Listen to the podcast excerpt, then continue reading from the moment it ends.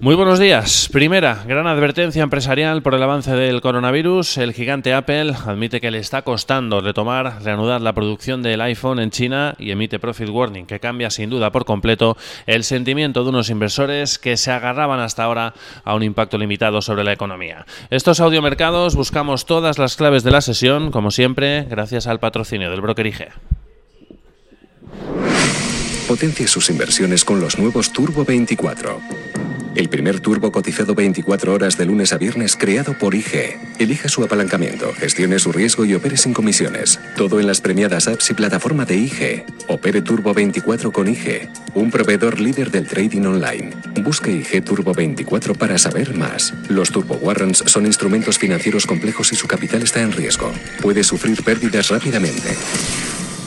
Bueno, vuelve el modo risk-off a los mercados, aversión por el riesgo de los inversores y cae la renta variable y los rendimientos de los bonos tras el primer gran profit warning, advertencia de beneficios de un gigante tecnológico, en este caso como es Apple. La firma de la manzana ha admitido a última hora de ayer que está encontrando dificultades mayores a las que esperaba para reanudar, para retomar la producción en sus plantas y la de sus proveedores en China tras el cierre de las últimas semanas por el avance fuerte del coronavirus, lo que le lleva a recortar el pronóstico de fabricación de unidades de iPhone también de ventas para todo el año y por supuesto también el pronóstico de ganancias, en especial para el primer trimestre. Sin duda un duro revés para el sentimiento de unos inversores que trataban de momento de ignorar el posible impacto económico de la nueva pandemia y que ahora sin embargo empiezan poco a poco a aceptar y asumir que va a dejar sin duda efectos negativos sobre el crecimiento y también sobre los negocios. Ayer veíamos como la agencia Moody's advertía en un informe que el esperado rebote en el crecimiento económico global podría retrasarse en el tiempo como consecuencia de la emergencia sanitaria. Recortaba además previsión de crecimiento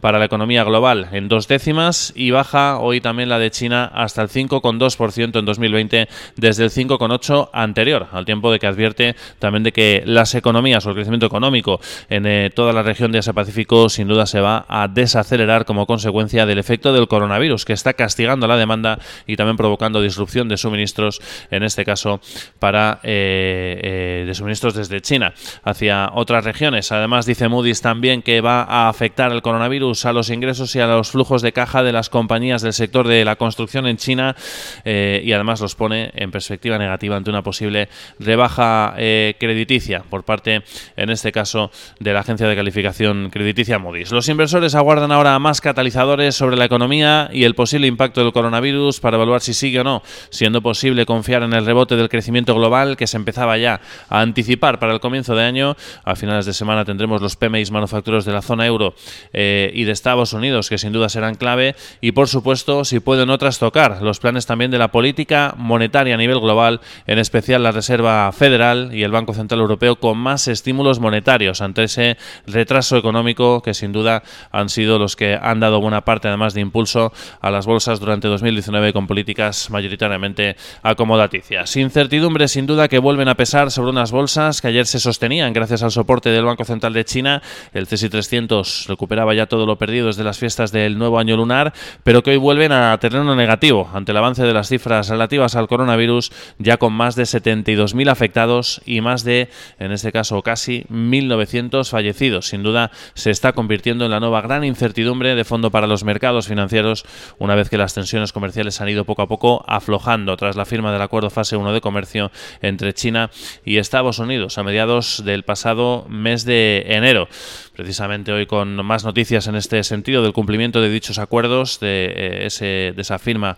eh, alcanzada fase 1 entre ambos países. China ha empezado ya a aplicar las exenciones de tarifas, anunciado esta mañana, sobre una lista de bienes norteamericanos de 696 bienes en concreto, entre los que se incluyen cerdo, carne, soja alimentaria, gas natural licuado y crudo americano, mientras en el lado contrario también seguimos viendo algunas noticias negativas entre ambos, como por ejemplo la que anticipa de Wall Street Journal, que Estados Unidos estaría sopesando un nuevo movimiento para limitar, restringir el acceso de China a tecnología de microchip sensible norteamericana. En este contexto imperan las ventas en las bolsas asiáticas. Hemos visto al cierre de la jornada en Tokio pérdidas del 1,4% para el Nikkei y del 1,3% para el Topix Index, caídas del 1,33% para el Hansen de Hong Kong. Las bolsas en China están rebotando desde mínimos. De hecho, el Shanghai Composite eh, ya solo cae un 0,06%. El CSI 300 todavía se deja medio punto porcentual del 1,6 para el Kospi surcoreano y del 0,18 para la bolsa de Australia. En el mercado de divisas, como decíamos, modo risk-off, aversión al riesgo activado en el día de hoy, el dólar yen cayendo una décima en 109,76 unidades, aversión por los activos de riesgo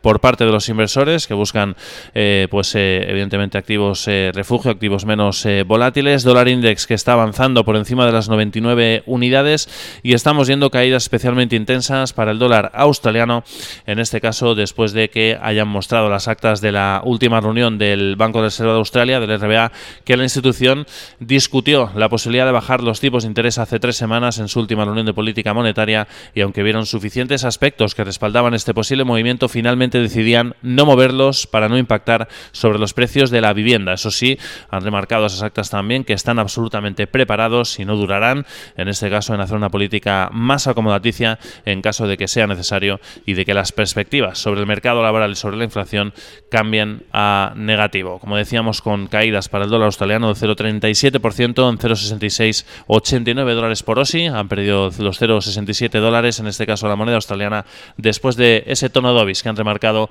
las actas del RBA. Eh, también en negativo vienen las bolsas europeas, que podrían abrir con pérdidas entre 3 y 5 décimas, según muestran hasta ahora los futuros del viejo continente, en una jornada en la que la mirada vuelve a posarse en una economía que aún ha conseguido lo esperado rebote y que sigue generando temor a una desaceleración más prolongada, algo que está pesando sobre un euro que sigue hoy cerca de mínimos de tres años, hoy a la espera, en este caso del ZW de confianza inversora, tanto en Alemania como en la zona euro, y de datos clave, también en Reino Unido, con referencias del mercado laboral. Además, tendremos también tasa de desempleo en Suecia, subasta de deuda por parte de Alemania y España y cifras de ventas de automóviles que ya estamos recibiendo y que muestran una nueva caída en el mes de enero del 7,4% ante eh, una menor demanda, dicen eh, esas cifras, en este caso en ese informe que está presentando la principal asociación de fabricantes a nivel europeo. También la libra continúa presionada en este caso por las dudas en torno a las negociaciones comerciales entre la Unión Europea y Reino Unido, que parecen ser más difíciles de lo anticipado,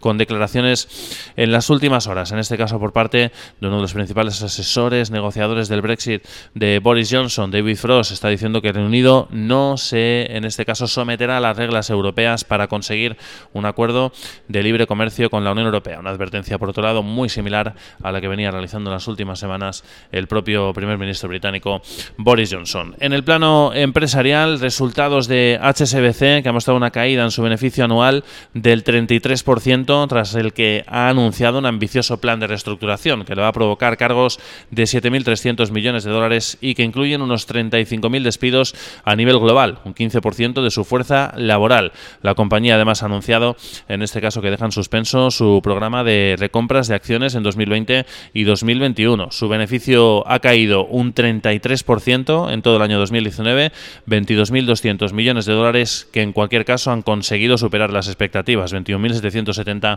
esperaba el consenso del mercado. También resultados en el sector minero. Glencore está anunciando un beneficio eh, para todo el ejercicio, en este caso pérdidas para todo el ejercicio de 400 millones de dólares después de recibir cargos, en este caso eh, provisiones, por 2.800 millones de dólares durante el ejercicio que han presionado evidentemente a sus resultados provocando pérdidas netas en eh, todo el ejercicio 2019. Dice la compañía que el EBITDA ha caído un 26% hasta 11.600 millones de dólares. Está diciendo que en el corto plazo, sin duda, está vigilando muy de cerca el posible impacto sobre el crecimiento global y sobre los mercados y sobre la demanda también de materias primas del avance fuerte del coronavirus en China. Sin duda, principal consumidor a nivel global de commodities y que lógicamente puede impactar fuertemente a este tipo de compañías. Y también resultados de BHP, en este caso ha conseguido en todo el ejercicio 2019 su mejor resultado en cinco años, aunque se ha quedado por debajo de las expectativas. También el grupo minero ha advertido de que la contención del coronavirus, eh, en este caso, debería de limitar en principio el impacto económico y por tanto también el impacto sobre este sector. En el resto de eh, también de noticias, pues lo que vemos eh, principalmente son dos recomendaciones, también una para Airbus por parte de Credit Suisse, 170 euros por acción subida desde los 146 anteriores y en el lado contrario recorte de Citigroup a BT Group, la teleco británica British Telecom, hasta 165 peniques por acción desde los 205 anteriores. También tenemos resultados en este caso de compañía española Enagas. Su beneficio en 2019 ha caído un 4,4% hasta 422,6 millones de euros. En este caso por la caída de los ingresos, un 1,5% hasta 1.182 millones de euros. Su también EBITDA en este caso pues eh, se ha situado en los 1.016 eh, millones. En este caso sí que ha subido un 5,4% más. La compañía ha dicho en este caso que va a proponer un dividendo de 1,6 euros brutos por acción. Y algunos apuntes más. Pues en España, Naturguía ha contratado a Citigroup para que lidere el proceso de reestructuración de su deuda y contrato que se ha adjudicado Indra junto a OneWorks, en este caso del diseño de la terminal satélite del aeropuerto del Prat en Barcelona, contrato valorado en 6,9 millones de euros. Y al otro lado del Atlántico, pues los futuros de Wall Street de momento vienen con caídas también entre medio punto el Dow Jones Industriales y el SP500 y ya un 1% los eh, futuros del Nasdaq, en este caso tras el festivo de ayer en su vuelta a las operaciones de los eh, traders en Wall Street, en este caso tras el día de los presidentes ayer en Estados Unidos y en una jornada en la que esperamos al Empire State Manufacturero, índice del mercado inmobiliario, subasta de deuda y declaraciones de Cascari, miembro de la Reserva Federal. Además tendremos encima de la mesa resultados del gigante de supermercados Walmart o del fabricante de equipos médicos Medtronic. Feliz sesión.